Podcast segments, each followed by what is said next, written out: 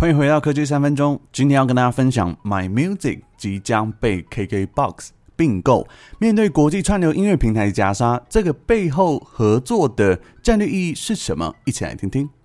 先来说说音乐串流平台在台湾最近的状况哦。Line Music 来台三年，在二零二二年八月一号的时候已经停止音乐串流平台的服务，留下的功能只剩下个人化铃声还有背景音乐。再来就是 Line Music Live。付费线上影音内容和音乐直播的服务，接着算是本土老牌的 Friday 音乐，在今年五月一号也宣布结束营运。当然，这两家品牌背后的技术和音乐曲库是来自于全音乐股份有限公司，在二零一零年十月正式成立。过去合作的品牌包含了远传九百来电达伶的服务，还有前面说到 Friday 音乐。Line Music 音乐服务等等，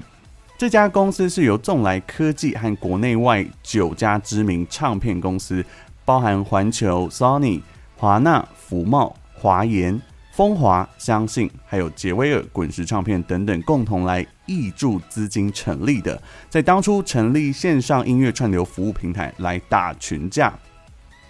当然也要解释一下听音乐的这个时代背景哦。最早期一九八零年代听音乐是得靠黑胶唱片，透过黑胶唱片机来读取类比音讯。机器因为比较笨重，不易携带，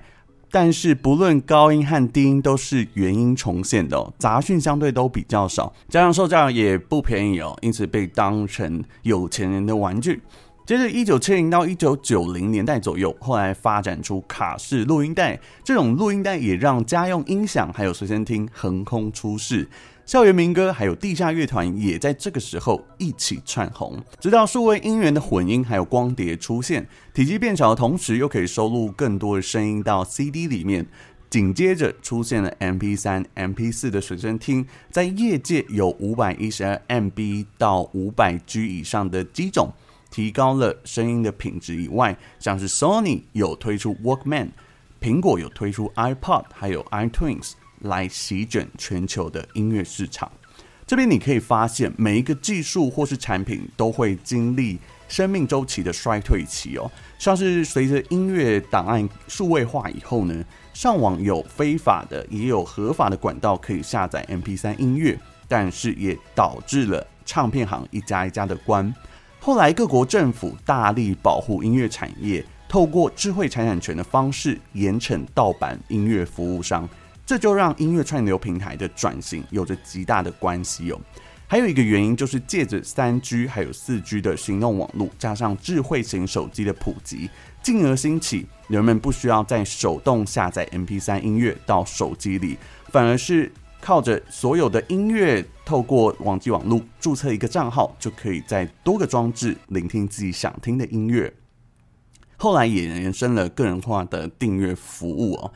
这个背后也影响了随身听的式微。像是在二零二二年五月十号，苹果也宣布停产第七代的 iPod Touch。这个一方面是希望刺激 iPhone 的销量和市占率，进而带动企业的营收；二来就是透过系统内建的 Apple Music 和 Podcast，也可以强化用户订阅购买串流服务。那我们说到音乐串流平台，在台湾可以说是强敌环伺，像是国外的品牌，苹果公司有 Apple Music，还有 Podcast；Google 有 Premium 服务，涵盖 YouTube 和 YouTube Music。还有早在二零零六年就已经成立的音乐老牌 Spotify，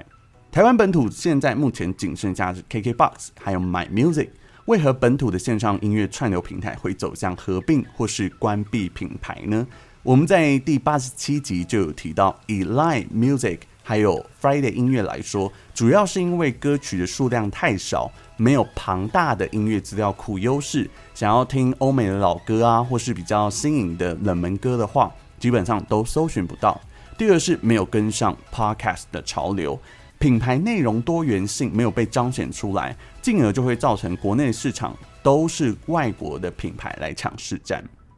根据这个月最新的消息是，台湾大哥大 My Music 即将被 KKBOX 并购，收购金额不超过三千万美元。My Music 在音乐曲库跟 Podcast 的根源都比起前两个国内的品牌还要好，所以这次被并购，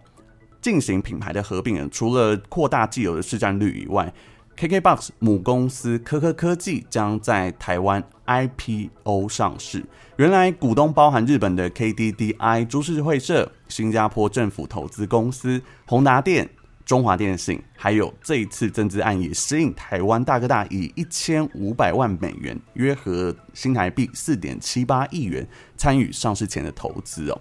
预估会取得二点八 percent 的股权。那我们也简单介绍一下科科科技 KK Company 目前旗下除了面对顾客的 KKBOX，还有 KKTV，再加上娱乐艺文活动展演品牌 KK Life。加上 B to B 面对企业文创投资，还有串流技术服务等等的这些业务，其实它是蛮多元的哦。那再来说说，对于这一次 My Music 原有的用户有哪些影响呢？月租费一样都是一四九元起跳。KK Bus 除了提供无损的音质，最高支援二十四 bit High Res 的音质哦。那对于新移转的用户啊，因为界面的优化也会提升。使用者的体验嘛，加上扩增音乐库的歌曲数量，不管是 KKBOX 独家的 Podcast 频道，或是日韩歌曲都有所提升了，进而也会提高用户收听使用的时间。再来，我觉得很棒的地方是可以和 KKBOX 进行资源共享的部分，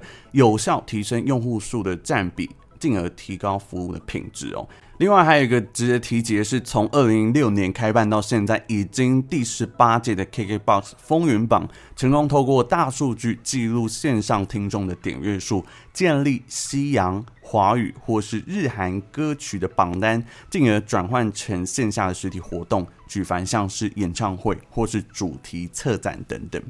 再来 Podcast 的部分，在台湾 Podcast Host。这个服务供应商过去台湾大哥大策略投资的是 SoundOn，KKBOX 投资的是 Free Street，两家合并之后是竞争关系，也是合作关系。最终的目标就是推动更多的创作者上架到 KKBOX 制作独家的节目，借此提高听众黏着度，也许就能增加厂商投放形象广告的意愿哦。我刚刚说的部分是它未来可行还有可预见的哦。透过这样子企业服务合并打团战的方式，策略联盟也许能够创造出更大的经济效益，也许在未来可以提升到东亚市场的市占率，甚至可以在整个亚洲市场都可以看到 KKBOX 的存在哦。以上就是今天对 KKBOX 并购 My Music 的简单介绍。喜欢的话，欢迎按赞、订阅并分享。我是 Win 凯，我们下次再见，拜拜。